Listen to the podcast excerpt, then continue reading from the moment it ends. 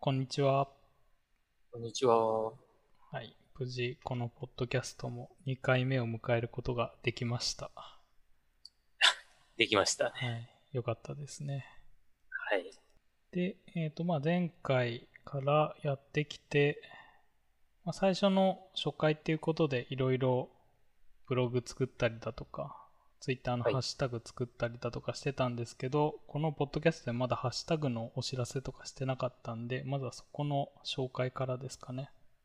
そうですね。そこをやってみますか。はい。えっ、と、ツイッターに、あの、プロフィールのところに書いてあるんですけど、はいツイッターのアカウントが、REGONN、アンダースコープ CURR by。で、ハッシュタグの方は、えーレボンカリー FM で、えー REGONN、アンダースコープ、えー CURR by、アンダースコープ FM になります。はい。で、これ別に、はい、リアルタイムじゃないんで、あの、盛り上がるとかはないんですけど、まあ、感想とかはここでつぶやいてもらえたら、あの、拾えるんで嬉しいですね。そうですね。はい。すごい感想も今回に2人か3人ぐらいちょっとハッシュタグでつぶやいてくれてる人がいて、うん。感想を聞けると嬉しいですよね。嬉しいですね。前自分、全然違うポッドキャストとかもやってたんですけど、はい。あの、こういう、なんだ、ハッシュタグとかすら設定してなかったんで、ああ全然こう感想が得られず、なんかもう、うんやめたくな って、あんま続かなかったですね。そうですよね。自分だけで話してることになってるのかなんかよくわからないので、そうなんですよね。だからこういうのあると、はい。ありがたいであすよねり。がたい。はい。どうでしたその初回の収録を終えてというか、公開してみて、感触は。公開してみて、知り合いとかに勧めてですね。おおーはい。で、あのーハッシュタグ聞い、あハッシュタグじゃない、ポッドキャスト聞いたことがないんだっていう人が結構多くてですね。うーん、はい。あの、アプリの、あの、こういうアプリなんだよとか、ポッドキャストって何なんだよみたいなぐらいでおわまだ終わってて、なるほど。そんな感想、リアルの友人とかの感想はまだ聞けてない感じです。はいはいはい。うんレゴンさんどんな感じですか自分の周りは何人か、なんか聞いてますってこっちから言ってないのに、なんかお報お告されたりして、まあ嬉しい。まあ、あの、Facebook とかでは公開したというか、あの、投稿したんですけど、はい。はい。あと、ポッドキャストとかだとよくなんか Apple のアプリだから、なんか Android はできないでしょみたいな勘違いしてる人も多かったりして、まあそこら辺も、ははいあれは別に公開する、まあ、方法というか、まあなんか名前がついてるだけで、まあ、Android でも全然聞けますよっていうことは話したりうもん。しますね。そうです、そうですね。PC でもポッドキャストで聞けるし、はい。そこら辺は特に選ばないってことです。そうですね。はい。で、えっ、と、もう実際に iTunes では登録が済んで、ちゃんとページも作られて、はい。あの、登録すれば配信聞けるし、ちょっと Android の方もホームページをその形式に対応してみたんですけど、まだちょっと反映されてない感じもするんで、もうちょっとここは課題ですね。あ、Android の方はまだは配信はされてないそうなんっでていすうよ。今感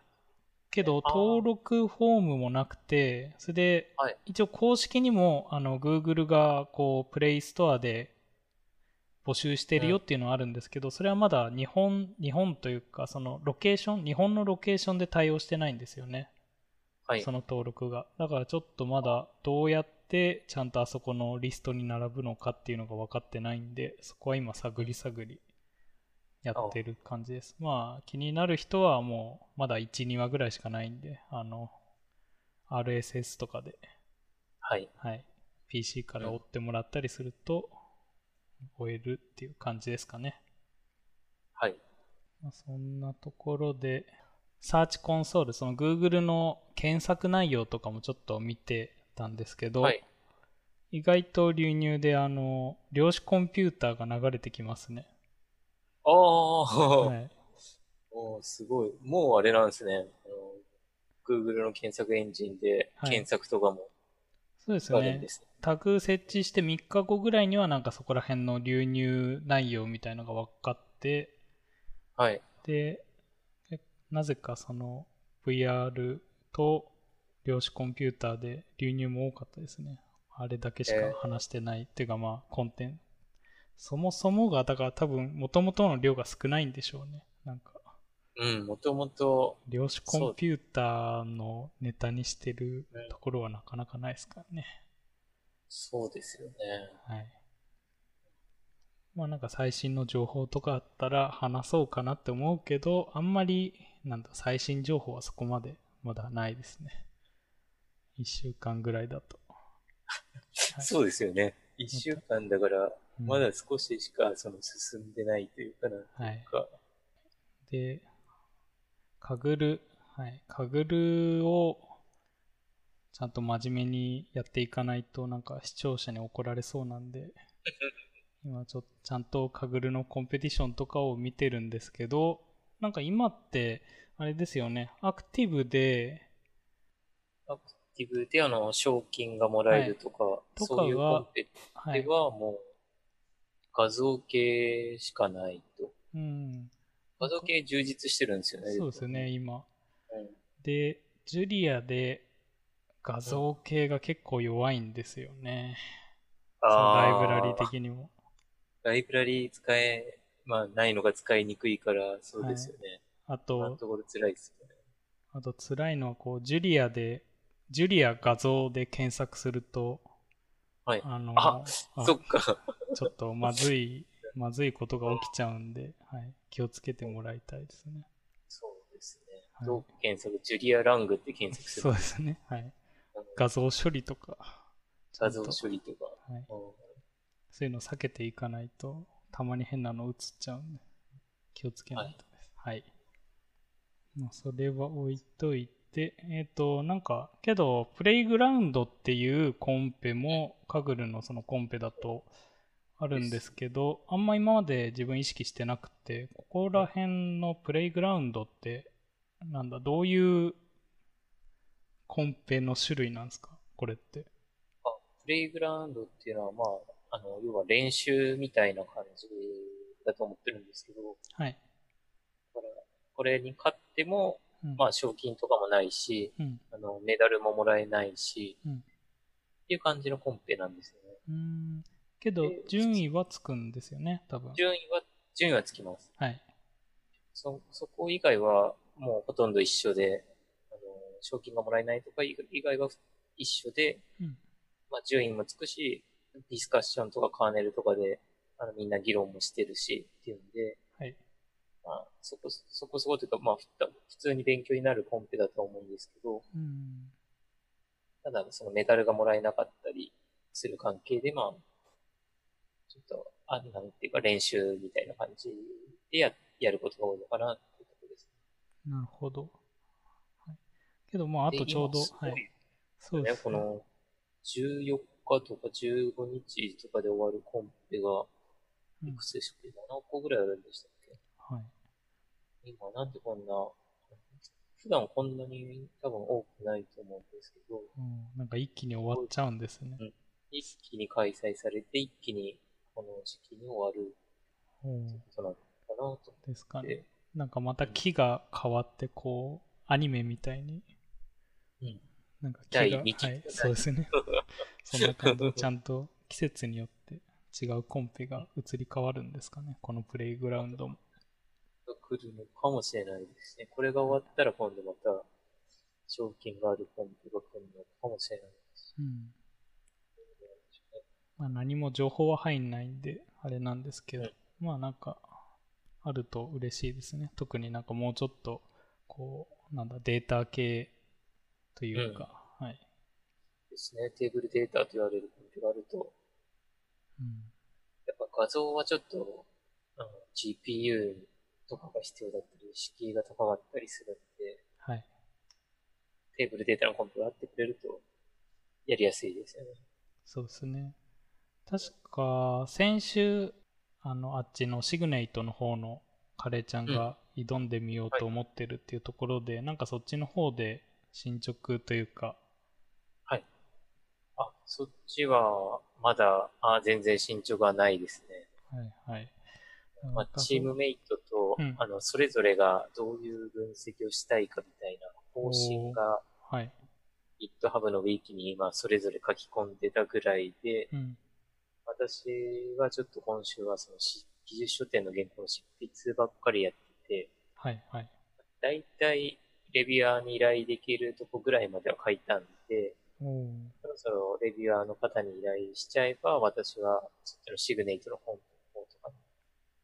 あの、やっていけるかなっていうぐらいの感じになってきたんで、早くなるほど。シグネイトの方やりたいなと思ってますね、今。うん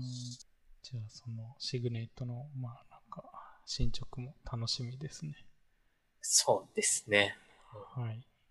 いい結果をここで発表したいですね。ですね。はい。で、あとは、えっ、と、ツイッターで、その公式のアカウントで質問箱っていうのを、まあ、今回用意してみて、はい。はい、それで一つ質問が来たみたいなんで、それに答えようと思いますと。質問箱で、一応私宛てに来たのかなこれは、はい。一旦読みますね。はえい。っと、カレーちゃんは現在どのように生計を立てているのですか両親族はいますか私も現在公務員で家庭持ちなのですが、機械学習界隈にキャリアチェンジを狙っているので、そのあたり気になります。はとい。いう、えー質問が来まして、うんでちょっと、えー私のあのプロフィールを言うと、あの6月末で公務員を退職して、今、専業で、えーまあ、カグルを中心にやっているというところなので、この方もまあ同じ公務員で機械学習界隈にキャリアチェンジを狙っているので、多分興味を持たれて質問をいただいたのかなっていうところですね。はい。私の回答としては、まあ、今は完全に、あの、公務員の時のあの貯金を食い潰して、うんあの生活をしているといううんところで、収入としては、あの、後同人誌を売ってるのが月数万円ぐらいあるぐらいなので、まあ、ほとんど生活費の足しにも、まあ、ちょっとしかならないので、うんまあ、ほぼ、えっと、まあ、整形として成り立っていないですね、今のところ。なるほど。で、えっと、その、カグルをやってる中で、まあ、今、スポンサーとか一応ブログで募集してたりするんですけど、はいはい。まあうん今、スポンサーでなってくれてる人も、まあ、今、0人です。うんあと、あの、ノートっていう、あの、プラットフォームで、はいまあ、あの、月額課金マガジンっていうのがありまして、うんそれで月800円で、えー私のカグルの挑戦期っていうのを更新してるんですけど、それに申し込んでくれてる人がまあ3人ぐらいうんうんいるので、まあ、まあ、2000ちょいちょっとですね、月々入ってきてるぐらいですね。という感じで、まあ、今後もうちょっとそっちの方の、えーとまあ、収入をいろんなところであの増やしていきたいなとは思っているところです。うん、そうですよね。でなんか、そういう、こう、そ好きなことをやりながら、ちゃんと収入を得るっていう方法も、なんか、今後、なんか、いろんな、これからの時代というか、結構重要なスキルというか、うんなんか今のうちからそういうのをいろいろ試しておくと、なんかいい感じはしますよね。はい、そうですね。特にコストがかからないで、うんまあいろいろチャレンジできる環境は、最近特によくあると思うので、うんやりやすい環境はありますよね。そうですね。まあ、あとは、それとかで、まあ、専業神楽になるというか、なんだろう、そこら辺の勉強みたいなところ、なんかそういうキャリアはいチェンジみたいなところって、カレちゃはんい何やってました、ああ、勉強方法としては、えっ、と、あの、コンパスっていうあの、勉強会募集サイトなので、はい、ありますね。あの、しはい、週1回ぐらいあの、あ、本の臨読会うんを開催してまして、はい。まあ、1年半ぐらい今続いてるんですけおど、おこの週1回の臨読会をまあ、ペースメーカーにして、かつ、あの、主催者なので、うんあの、自分が読みたい本を、その、臨読本に指定して、ー。うん。で、自分も読みつつ、あと、まあ、他の人が発表したり、私も発表したりして、ここでペースメーカーとか、あと、あの一緒に学ぶ友達とかを見つけて、それで勉強はしてました。なるほど。はいはい。例えば本当に最初の、なんだろう、なり始める時とかって、どういう本でやって、読んでいきました最初は、最初はちょっと他の人が指定してた本だったんであれなんですけど、最初はあの R でおお学ぶあの因果推論みたいな、はいはい。結構そのなるほど。そっちの因果推論系の本から始まって、で、そのうち、あの、ベイズうん。関係の本になって、で、そのうち私がカグルとかに興味を持ってきたので、あの、機械学習の本で学んで、その、今につながってるのはその機械学習関係の本を読んの輪読で、まあ、がっちり読んだっていうのも結構つながってるかなって思いうん、今自分、島根で、ます。はいはい。あの、全然こう、関係なさそうだったんですよ。そのカレーちゃんと最初は。けど、一回だけ、なんだそうです実よねはそのカレーちゃんの勉強会に参加していたってことを、ポッドキャストをやろうって話になってからそれを知って、はいはい。実は、あの、勉強会でリアルで話したこともあったっていうのが、先週ぐらいでしたっけそうですね。に分かって、すごい驚きましたね。あのはい。ジちょュジュリア言語のはい勉強会を開催したときに、ハンズオンでなんか1日ぐらいかけてやったときにまあ来てくれたんですよね。そうですね。なんかまさかそんなところで実際に会ってるなんて、そうですね。ああそれだけ世界、ああ狭い世界なのか。うん。はいはい、けどかなりなんだあの自分が参加した時も結構人いてそれでなんか定期的に参加してくれるしてそうなメンバーも結構いたんですけどそこら辺ってなんだろう最初のその主催する段階での人の集まりとか実際にそういうメンバーみたいのは増えていってるきてたんですかそうですね。最初はもう、4、5人とか、あの、うんで始まって、で、あの、レンタル会議室とか、はい結構借りたりして、まあ4、5人で、その、プロジェクターとかもないような感じでやったりしてたんですけど、うん途中からはその会議室貸してくださる方とかもうん定着して、はいえー結構、あの、すごいデータサイエンティストの方とかも定着して来てくれるようになって、うんで、この前、先週とかはもう、あの、コンパスで募集しないで、はいあの、スラックだけで募集でも20人弱ぐらいが集まるおーぐらいに盛況になって、うんあのそうですね、やっぱ結構右右肩上がりとか結構人は増えましたし、知り合いも増えましたね。はいはいもともと、まあ、公務員なんで、なかなかあの話題というか、その、うんなんていうんでしょう話もよくわかんなかったんですけど、はいまあ、週一で勉強会とかをして、それで、まあ、終わった後に軽く懇親会とかする中で、まあ、うんそのまあ、いろんな業界のこととか、まあ単語とかも知れたりしますね。はいはい。いいですね。その1年、はい。結構勉強会をこう定期的に開催するってやっぱり結構な負担なんですよね。ああ、もう、そうですよね。結構主催者っていい面もありますけど、はい。その大変だったりとか、うんまあ、資金ないといけないとかはい。いう、まあ、大変さもあったりしますね。はい。自分も、なんだ、あの、フリーコードキャンプっていう、なんだろう、オープンソースでプログラミングが学べるみたいなね、こう、プロジェクトがあって、はい。それが世界規模であったんですね。今も多分あの GitHub とか見ると結構上の方にスター数とかでいると思うんですけどなんかそこの東京コミュニティうん。を、まあ、開いたんですよえー、すごい。でそういう勉強会とかもやっぱり最初はそういう場所をどこでやるかとかうん。問題になったりあとはあの、まあ、フリーコードキャンプでその最初からプログラミングを学ぶよみたいな内容だったんではい。最初はこう、初心者大歓迎みたいな感じで募集してたんですよ。はい。で、そしたら、こう、なんだろう、本当になんでプログラミングする必要があるんですかみたいなレベルの人もこう来るようになって、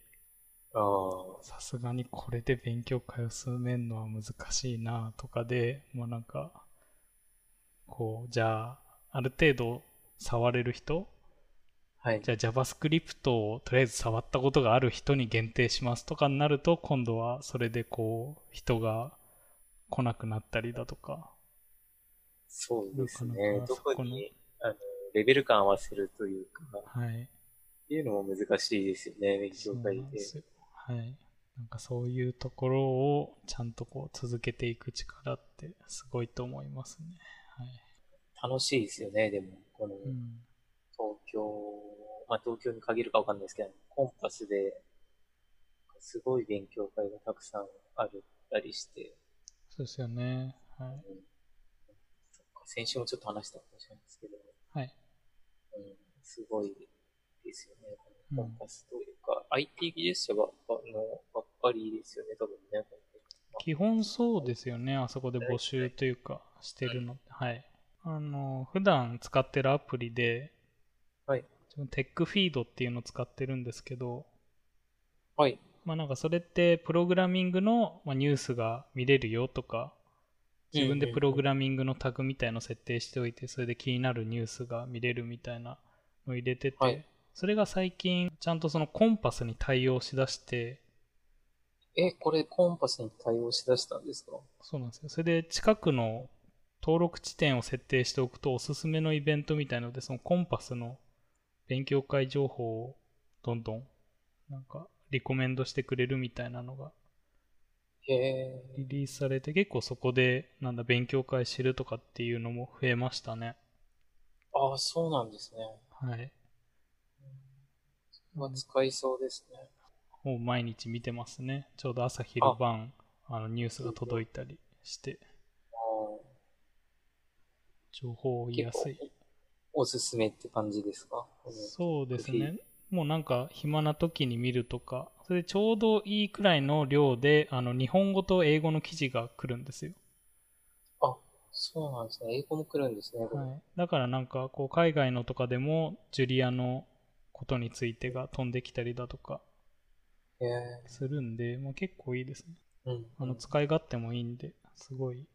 気に入ってるんですけどね。でまあ、そんなので情報を追ったりしてますと。この、そういえば全然質問、 質問箱から離れちゃいましたけど、はい。この質問の、はい、質問者は、今の話で大丈夫そうですかね。あ、そうですかね。じゃあ、あと一言だけ、あの、私も扶養というか家族がいてですね。はい。あの、妻と子供がいるのでう、んそこも、まあ、養っていかないというか、い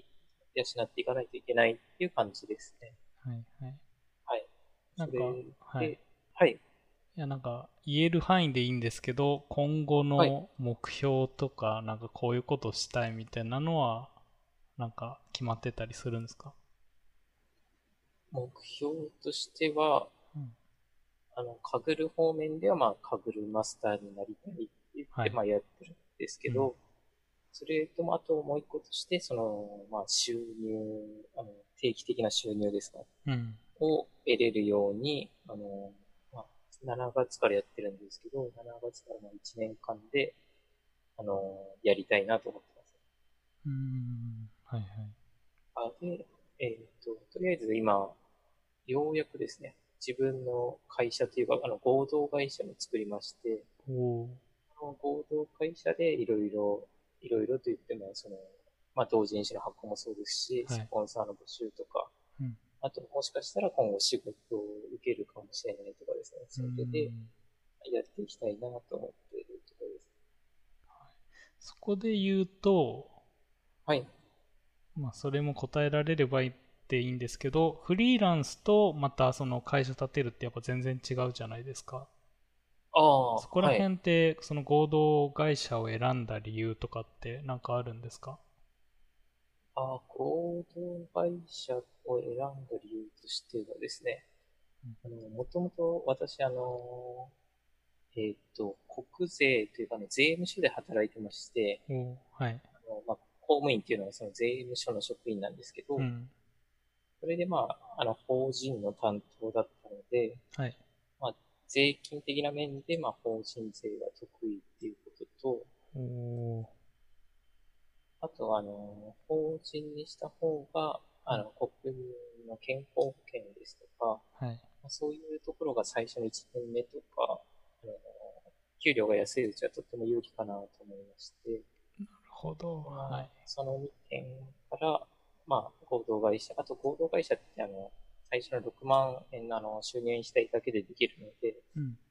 まあそんな負担もないくできるので、まあ、それで作ってみようかなと思って作りました。はいはい。私の場合はフリーランスはい選んで、ああ、それもさ、はいフリーそラうンですね。7月からフリーランスになって、まあ、うん活動してるんですけど、やっぱりその国民健康保険とかがやっぱ問題で今出てますね。はいあのデザイナーの人とかだったらちゃんとそっちのデザイナー向けのまた団体みたいのがあるんですけどウェブプログラマーとかプログラマーってそういう団体がないんですよねはい。あのそういう国民保険あの福利厚生を賄える団体みたいなところが、えーえ、デザイナーの方はそういう、デザイナーはその芸術系の方で国民なんか芸術関係みたいな団体があってそっちで申請できるんですよ、へえ、あ、そうなんですね。はい、でなんで今の自分の方針としてはうん。もうちょっとこういうポッドキャストとか YouTube の収入上げたりしてそうすると今度はは YouTube の動画制作してる人はまたそういう団体があるんですよなんかネットコンテンなんかそういうネットの動画を配信する団体みたいなへでえ。そっちを狙うかもしくはあの俳句で収入を立てて俳人協会にうんえとか、俳そういう協会ってそうですのもあるんですね。あ、じゃあ、そういうことですね。俳人協会か、俳人協会あまあなんか俳句協会って2つの協会に分かれてて会。はい。俳人協会と現代俳句っていうのがあって、まあ、なんかはい自分が所属している方は俳人協会なんでそっちがあ、じゃあもう今、あ所属はしてるけども、はい健康保険とかそこの加入はしてないと。えー、とまあず、そのそこら辺も結構めんどくさくて、しう主な収入がそのものになってないとダメなんですよ。ああ、だそういかうことらですね。はい、今の自分の収入だと、ほとんどの収入が Web プログラマーなんで、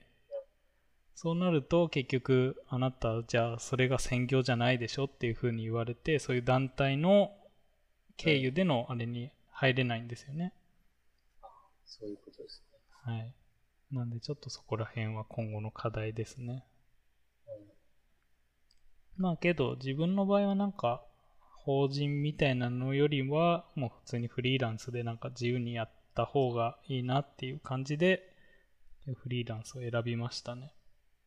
うん。うんまあ、もうちょっとまだ1年目なんでもしかしたらそういう今後も変わっていくかもしれないですけどとりあえずはしばらくはこれでやっていこうと思ってます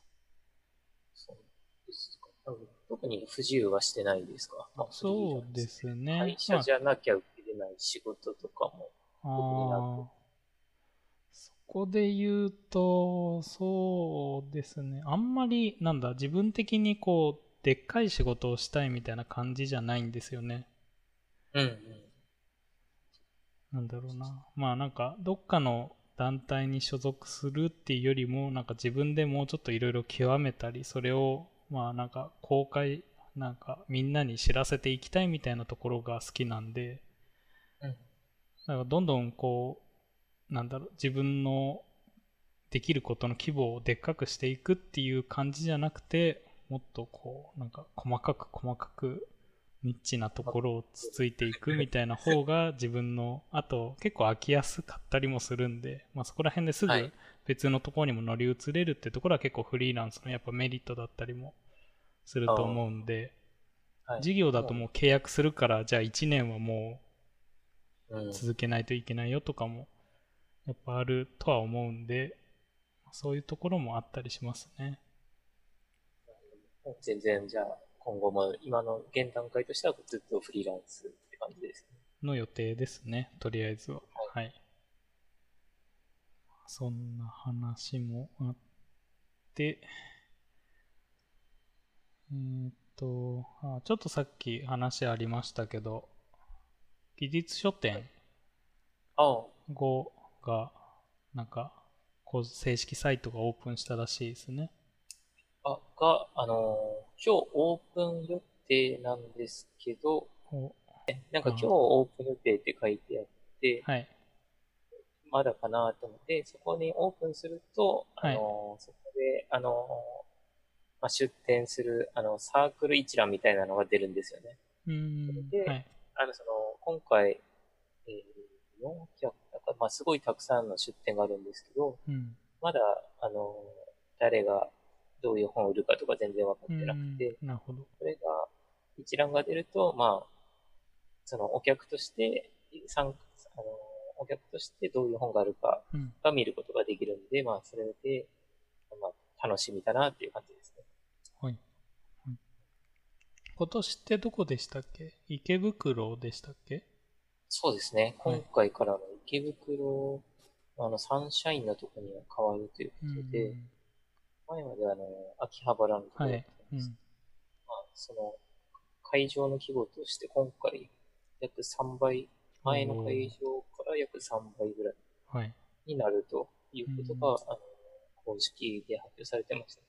おおはい。いや、池袋はこう、地元埼玉の、うん。もうほぼ庭みたいなものなんで、おあの埼玉の人って、どう東京に出るにも池袋をほぼ経由しないといけないっていう地理構造で、はい。よく行きましたそうねです。よねはい。私もそうですもんね。うん。最強線に毎日乗るみたいな感じなはいうのん通勤もしてたんで、はい。そうですよね。池袋行ってますよ。あ今回の、うん、目玉、やっぱもうあんまり普段行けてなかったんですけど、コミケでいう壁サークルみたいな巨大なあなんあ、か有名どころとかってあったりするんですか技術書店って。技術書店はですね、あの前回、あの、すごい、えっ、と、場所を移ることになって、要は人が殺到しすぎて、はい。あの、非常口に移動したっていうサークルがあったんですけど、おお。それがあの、若葉ちゃんと学ぶっていうあのシリーズを書いている、あの、うん港川愛さんという方が、はい。まあ、多分前回の一番お客が来たっていうところですので、えーはい。なんだっけ、非常口に、まあ、場所をうん変えてまで、まあ、お客を裁く必要があったっていう、まあ、一番のサークルですね、前回。えー、本当だ。なんか、調べてもいろいろ出てきますね。あ、ですね。そう、なんか漫画も描ける方で、うん。まあ、すごいわかりやすいんですよね。あの、はいはい。 GitHub の、えーと使い方とか、Docker の使い方とかっていう本を書かれてると思うんですけど、うん。ここら辺もあんま普段自分関わってなかったんで、うんまあ行けたらいいんですけど、何分島根からちょっと遠いんで。技術書店もそうですよね。うん逆として、あの、行くっていうのは結構きついですよね。あけどなんか最近の傾向なのかわかんないですけど、意はい外とその技術書店で出したのが、Kindle に出てくるみたいのも増えてきましたよね。ああ、そうですね。まあ、それか本当に、あの、カレーちゃんみたいに、あの、ノートで、はい。あの、売ったりだ結とか。構、ネットとか、ブースとかであうの、ん PDF を売るっていうような、多分流れ、割合も増えてきて、はい。で、あと商業出版化するみたいなうんの。も結構増えてきてて、はい。そうですね。まあ、その場で、現物はその場じゃないと買えないパターンとかも結構多いですけど、うん。 PDF なり、Kindle とかは結構買えます。買えたりしますよね。うんまあそこら辺を楽しみに。待ってます。うん。はい。ですね。それで今、まあ、カレーちゃんはその原稿に向けて追い込み中だと。中で、はい。はいあと、数日で、目処がつくはずですっていうところです。はい。じゃあ今回楽しみにしてます。はい。頑張ります。で、まあ、あんまその先週からほぼ1週間、一1週間も経ってないですよね許。可も取ってないんですよね。はい、で、この土日に本当はまあ、カグルもやりたかったんですけど、はい。ちょうど島根であの VR 関係のイベントで VTuber ハッカソンっていうのがちょうど開かれたんですね。はい。で、まあこれは参加するしかないとうん思い立って、はい。はい。実際参加してみて、まあ、2日間のハッカソンだったんですけど、その間にその VTuber の動画を撮るっていう内容で、はい。はい。それで参加してみて、なんとか最優秀賞を取れて、はい。ああ、そうですね。このツイートされてたやつですね。そうですね。最優賞が取れて、はいはいで、取れると、今度東京の大会に進めるんですよ。おお、東京の大会に。はい。なんなんで、次は東京に向けて頑張ろうかなっていうところで、あの、ブログにその、どういうことをやったよみたいなのは、あのうん書こうと思ったんですけど、あか書いてもう公開してるんですが、はい。まあ、なんか今回そのやってみて一つあのなんだ今って VR でゲームとかその VR コンテンツを作ろうとすると、まあ、2つ大きく分かれるんですね、あの1つがなんか Unity っていうゲームエンジンと Unreal エンジンっていうゲームエンジンに分かれるんですよああ、そうなんですね。で今回のハッカソンは結構 Unity の人とかも来てなんか Unity 推しだったんですけどはい。ちょっとそこをあえてアンリアルエンジンで臨むっていうこう無謀なことをししまして。ですね。しかもまだ全然アンリアルエンジンとかも触ったことないのに、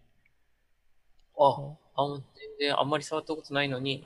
い、もあう逆にもうはいユニティも触ったことないから、もうアンリアルエンジンでいいやみたいな感じで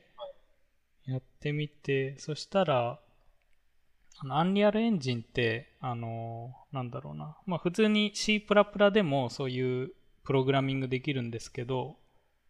はいあのブループリントっていう、なんて言ったらいいかな、その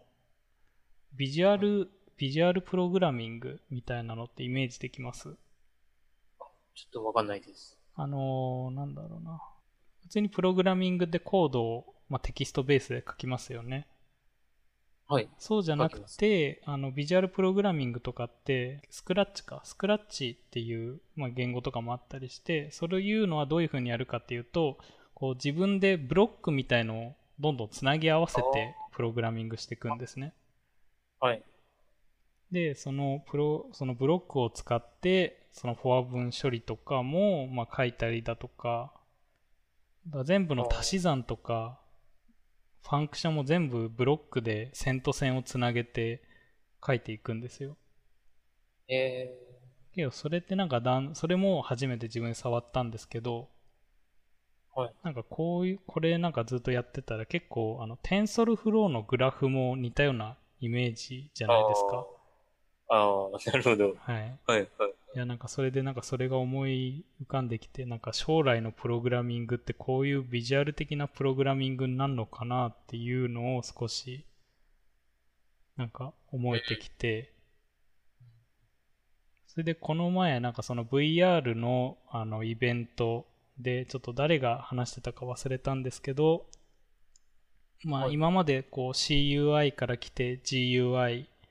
になって、次はそういう VR 空間上とか AR 空間上での SUI でそのスペーシャルユーザーインターフェイススペースのスペースはい、スペーシャルスペース。だから今までこう CUI、GUI ってきてけどまだ GUI って結局平面でしかないんですよねはい。けどその次のこう空間的な領域うん。になってきたっていう時に、まあ、なんかプログラミングってどうなんのかなっていうのはずっと自分の中でも疑問あってはい。 VR 空間上とか AR 空間上でこう多分カタカタカタカタなんだろうあんま多分タイピングとかキーボードを叩かないと思うんですよ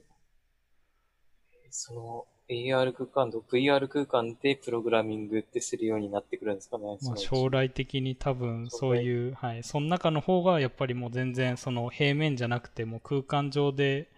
なんだデータも表示できるしやっぱ効率は上がると思ってて、へえ、そっか、そしたらってことですね。GUI。はい、でそういう時に、はいはいどういうプログラミング方法があるかなみたいなのを考えた時にそういうなんかビジュアルプログラミングみたいにこうブロック同士をつなげてプログラミングしていくっていうのは実は将来あるんじゃないかなっていうのをなんか感じましたね。おーでなんかそうなっていくと結局ブロックからこのブロックの出力はこういうものだからみたいな感じでもう型も考える必要がほとんどなくなってくるんですよねそのプログラミングにおいての、もう線と線をつなげそれでコンパイルみたいのも機械側でこういう出力があるはずなのに入力がこういう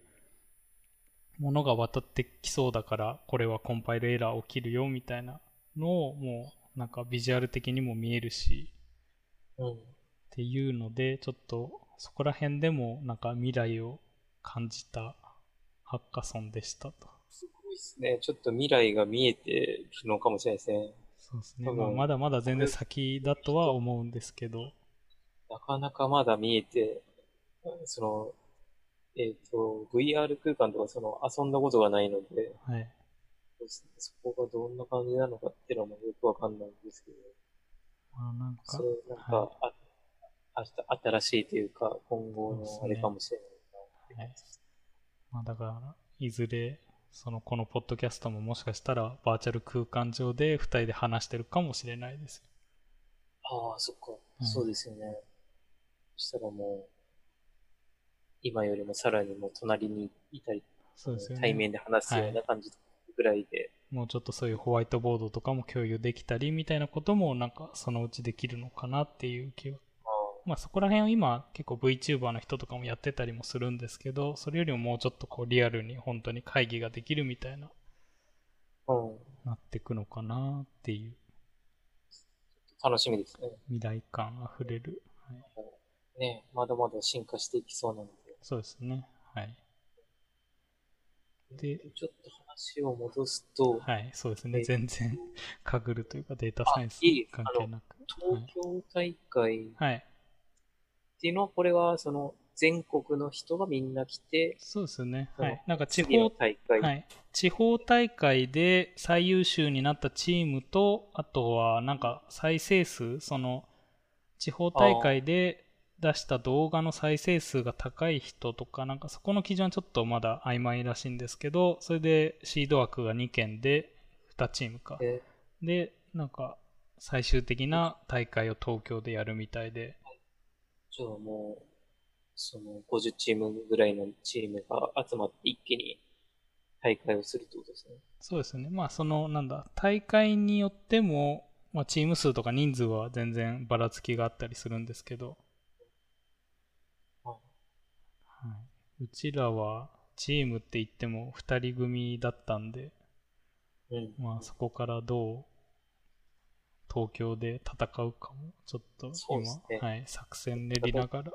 うん戦うためにちょっと頑張んないといけないですね。そうですね頑張ってもうちょっとアンリアルエンジンを勉強しようと思いますおうい楽しみにして。あそれでちょうどあの前回話した VR アカデミアっていうあの、はいあったじゃないですか、まあ、それに向けてあのなんだそれのコンテンツを今回作ってみてうん。それであのちょうどその趣味が俳句なんでその俳句を教える VR アカデミアのコンテンツとして、まあ、公開してあやってみまし。たねはいのコンテンツなんですね。はい。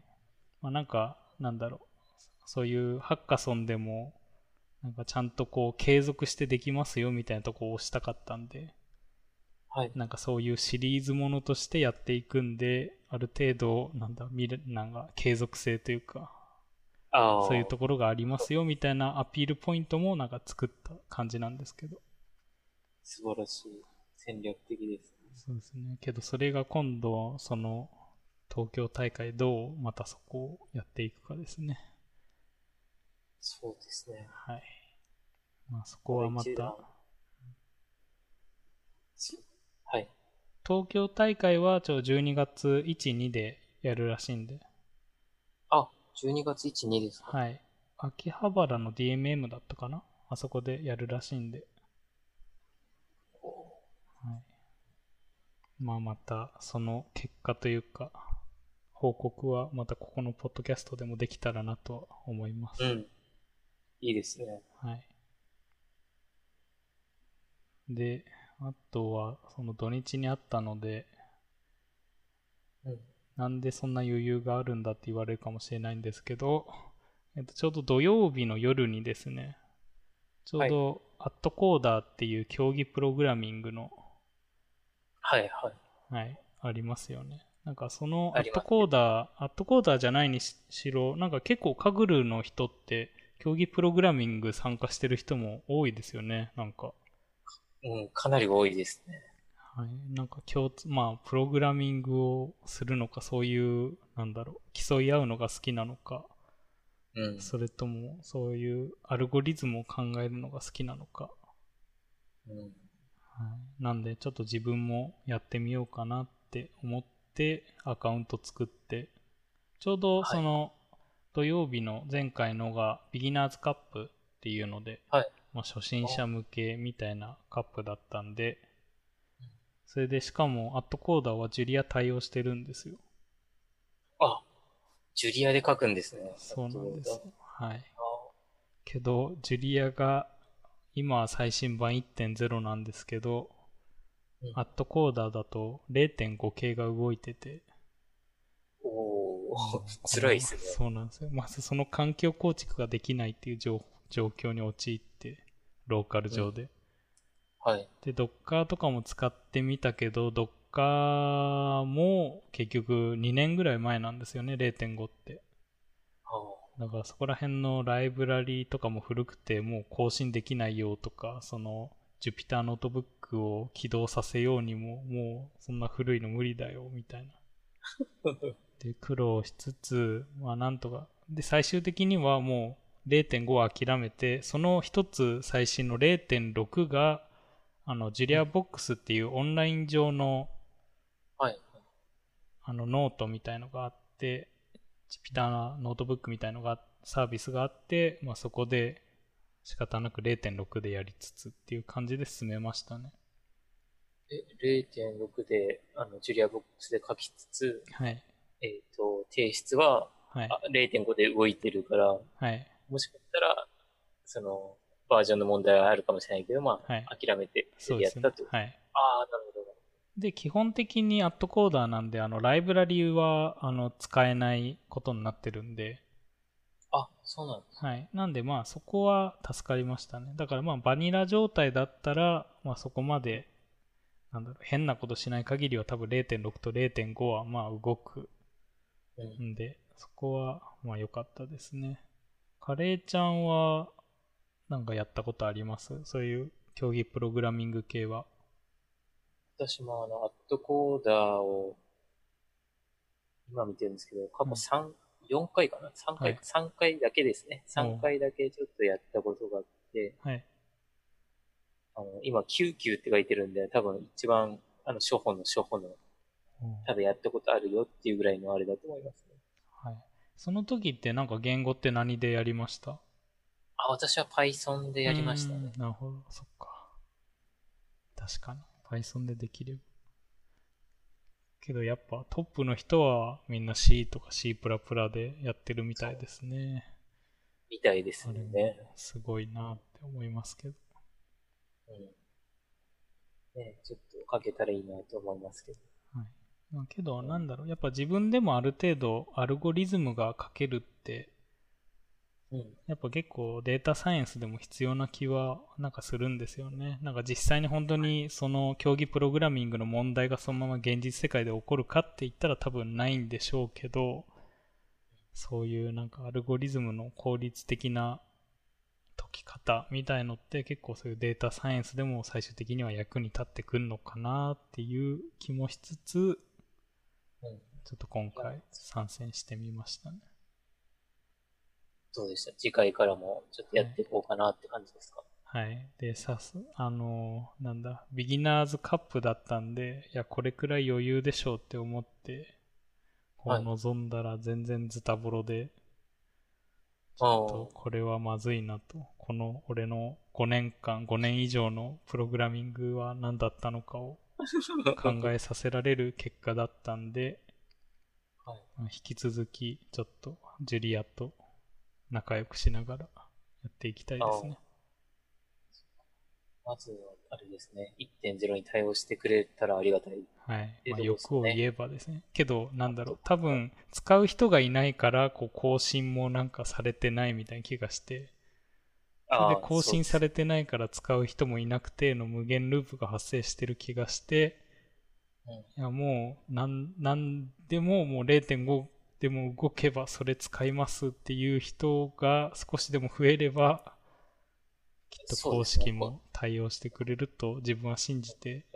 人がみんな使ってくれたらはい、増えるかもしれない。でも、あれですね、ジュリアは早いっていうので、もしかしたら競技プラプログラミングと親和性があったりとかってするんですかそうなんです動きは早いんですけどちょっとコンパイルの時間とかが遅かったりするんですよねその代わり、ああ、そっか。コンパイルが一回かかるから、はい、そこがちょっとあれなんですだからそこの問題がうまく解決するというかそういううまい書き方ができればジュリアで早く動くっていうのは狙えるかもしれないですね、そうですね。もしかしたらなんか可能性はあるかもしれない。はい、それはまあ今後にも期待ですね1.0になればやっぱどんどんそういうの最適化もされているはずなんはい。でで意外とそのなんだ競技プログラミングをはいあのージュピターノートブックみたいので解いてたんですけど意外とあれあると便利ですねそういうふうに解いていくとああ。なんだろう気になった文法とかもその場ですぐチェックできますし、まあ、最終的にはそれをペタって貼ればいいだけなんで、はい。はい、なんででその Jupyter ノートブックとかも使ってて思ったのは全然あんま自分 Jupyter ノートブックとか使いこなせてなくてですね、はい。あなんか、そこのツイッターとか流れてるの見ると、こう、ちゃんと Jupyter ノートブックとかで、まあ、機械学習やってて、あの、重い処理、重い、なんか、1時間以上ずっと動かしっぱなしみたいな処理の終わったところで、こう、LINE 通知飛ばすとか、あなんあ。かそういうノウハウをや、ノウハウというかやってる人がいて、やってる人いますよね。はい、あうんそういう風に使えるのかって思ったんですけど、ここら辺、はいカレーちゃんとかなんか、使い方、なんか、チップスとかあったりします私ももう、カグルの、あのー、カーネルをもう見ながらですね、うーん。やってるるぐらいなのなで、るほほど。とんど、あのー、初心者というかに等しいんですけど、うん。この前のあのー、何でしたっけタンタンデルコンペの時に、はいあ。の、すごい役に立ったのが、うんあの、プログレスバーを表示するっていう、あの、フォア文を回すときにですね、はい。あの、そこに、あの、PQTM って挟んで、うんそれでプログレスバーを出すっていうのを学んで、はい。その時は、あの、すごい助かりましたね。おーいつ終わるかわかんなかったので、はいはそれで、あの、プログレスバーが出るだけうで、んジュピター使ってても、すごい助かった。そうですね。なんか、ここら辺、他の人もどういうの使ってるか、結構知りたいですよね。あそうですね。なんか、知りたいですね。なんかうまいことこのポッドキャスト聞いてる人がなんかそういうハッシュタグとかでこういうの使ってますはいみたいな教えてもらえるぜと、ひ。はい、はい。なんか嬉しいんではい。そういう Jupyter ノートブックのなんかチップスあったらどんどん教えてほしいですねはいそうですね。ツイッターでもいいし、ブログにこんなの書いたよとか、あの、あったら、ぜひ紹介して私も学びたいですね。そうっすあ、そこで言うと、ブログはまだコメント機能ついてないんで、あ、あれか。だなるから、今は多分、今はあれですあとね。は一応、ポッドキャストにも、まあ、コメント欄はあるんで、うん。ポッドキャストか、ツイッターでっていう感じですかね。まあ、そのうち、あとはい、ブログもちゃんとコメント書けるようにしときますわ。ツイッターのとこにあの、何でしたっけ、今回からあの、うんマシュマロを投げ合おうっていうサービスがありまして、うんそこでは匿名であの、このサービスだと1000文字まで書けるので、おう割と長めに書けるので、その、うん匿名でいい、匿名の方がいい方は、そのマシュマロを投げ合おうっていうマシュマロっていうサービスで、なんかメッセージを送ってもらえればと。はいはい。だからもう質問だけにとどまらず、そういう、そうですこねういうのあるよみたいなのも、マはいシュマロ経由でやってもらえれば。はい。マシュマロ経由で、はい、やってもらえれば。なるほど。はい。じゃあそこら辺をよろしくお願いしますと。よろしくお願いしじゃあ、だいたいちょうどまた1時間。やっぱ1時間がちょうどいいんですかね。なんか話す内容というか、ペーます。ス一週間分でもそうですよね。で。はい。今のところ、うん、30分ぐらいかなと思ってたら、1時間ぐらいがちょうどいい感じですね。はいまあ、そんな感じで、まあ、来週もやっていきますか。ちょっと、私の方で、うんえっ、と、9月の後半、ちょっと海外旅行しちゃうんで、ちょっとはいもしかしたら1、2週空くかもしれないんですけど、まあ、そこら辺は、きっとカレーちゃんがその間に素晴らしい、こう、データサイエンスでカグルで順位上げたり、シグネートのすごい解放そうをですね思いついたりしてると思うんで、はい。はいうん。楽しみにしてます。あ、まあ、そうですね。じゃあ、はいポッドキャストがない間に、はいこっそり頑張ってると。そうですね。はい。はいじゃあ、そんなところで今回も終わりますか。はい、終わりますか。じゃあ、今回も、この本当にこの一句が必要なのかはずっと自分の中で疑問が浮いてるんですけど、まあ、そうですね。せっかく、はい。よろしくお願いします廃人廃人を名乗ってるんで、はい。じゃあ、はい今日の一句。秋の蚊帳、雨音響く一人部屋。はい。ありがとうございました。ありがとうございました。